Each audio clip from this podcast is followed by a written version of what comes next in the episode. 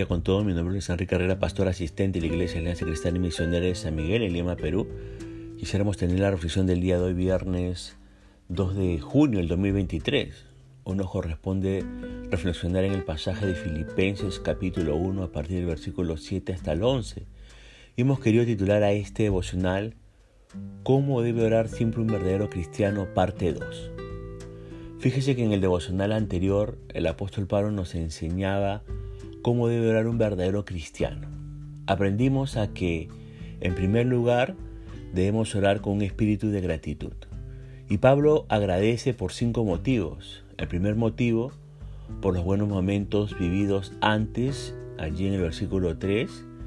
El segundo motivo, porque siempre eh, pide lo mejor por los demás, ahí en el versículo 4.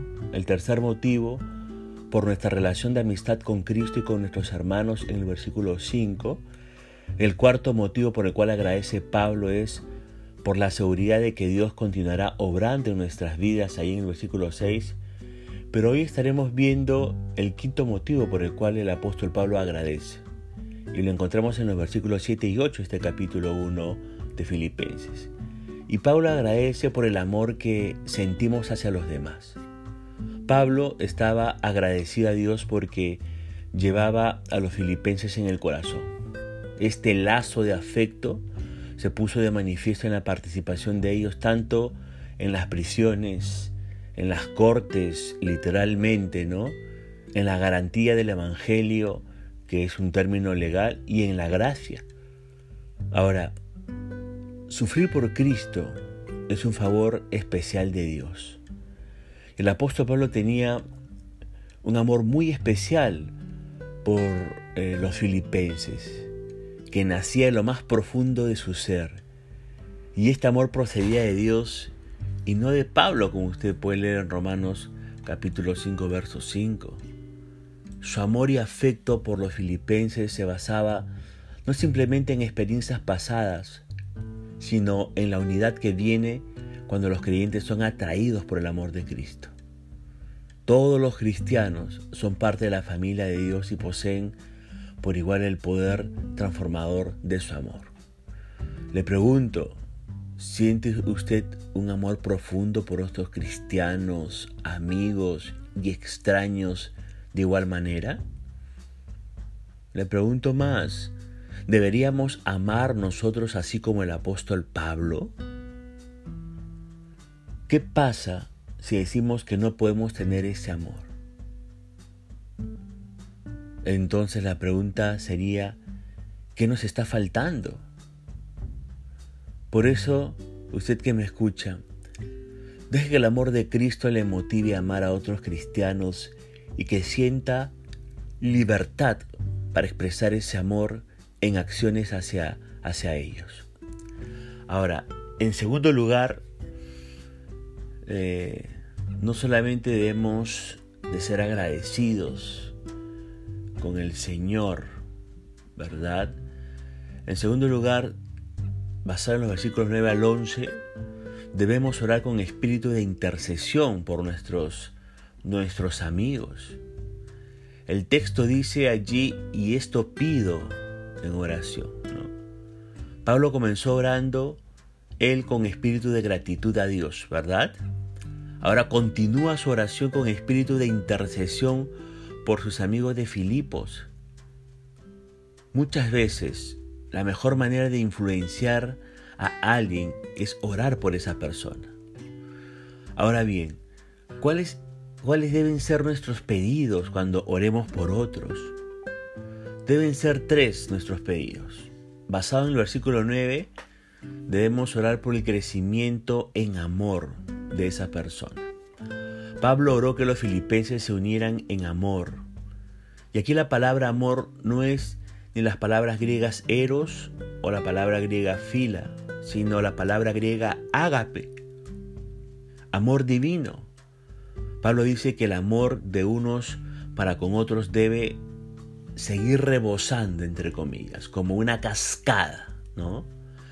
Pero debe ser en ciencia, es decir, en conocimiento cabal de los principios espirituales, pero también dice el texto que tiene que ser ese amor en conocimiento, es decir, con discernimiento. Ese amor no se basaba en sentimientos, sino en lo que Cristo había hecho por ellos.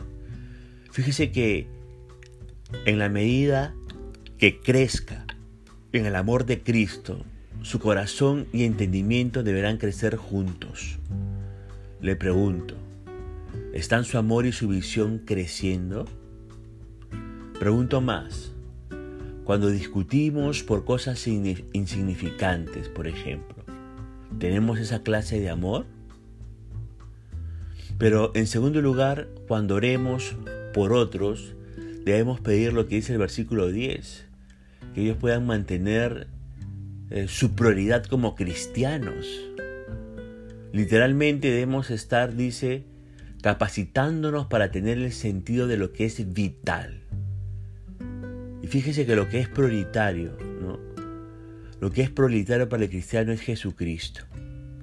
En otras palabras, esta frase, eh, para que aprobéis lo mejor, significa que tuvieran la habilidad para diferenciar entre lo correcto y lo erróneo entre lo bueno y lo malo, la capacidad para poder diferenciar entre lo vital y lo superficial. Debemos orar por discernimiento moral para que podamos mantener nuestros valores y nuestra moralidad cristiana, para que podamos tener siempre a Jesucristo como prioridad. ¿Con qué propósito? Dice el texto, para llegar bien cuando tengamos que presentarnos delante de Cristo. Sí, así como lo escucha. Habrá un tiempo cuando Dios juzgará al mundo a través de Jesucristo. Por eso deberíamos vivir cada día pensando en que Él podía regresar en cualquier momento. Le pregunto, ¿estamos manteniendo nuestra prioridad adecuada? Si la respuesta es negativa, la pregunta es, ¿qué, ¿qué impedimentos tenemos para no tener como prioridad a Jesucristo? ¿Cómo podríamos solucionarlo? ¿No? Pero en tercer lugar, eh, Pablo nos dice que cuando oremos por otros debemos pedir, como dice el verso 11, para que siempre llevemos fruto.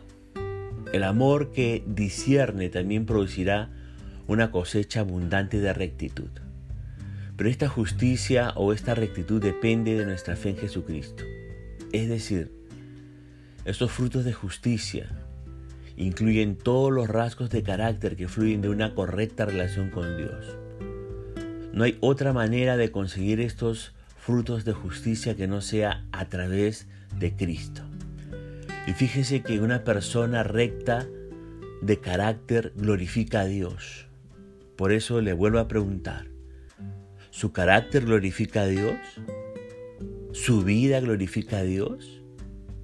En su hogar, en sus estudios, en su centro de labores, glorifica a Dios? Quizás la respuesta es positiva porque usted ya es de Cristo. Pero quizás también pueden haber amigos que nos escuchan y que su respuesta a esta pregunta anterior sea negativa. Y si es así, ¿por qué todavía no ha rendido su vida a Jesucristo? Le pregunto, ¿le gustaría hacerlo ahora? ¿Le gustaría rendir su vida a Cristo? Si es así, si usted le rinde su vida a Cristo, confesando su pecado y viniendo a Él, fíjese que de esa manera también usted podrá orar como el apóstol Pablo, con gratitud y por aquello que más amaba, es decir, por sus amigos, por su gente más cercana. Por eso aprendamos a orar como siempre tiene que orar un verdadero cristiano. Punto final para devocional del día de hoy, deseando que la gracia y misericordia de Dios sea sobre su propia vida, conmigo será Dios mediante hasta una nueva oportunidad y que el Señor le bendiga.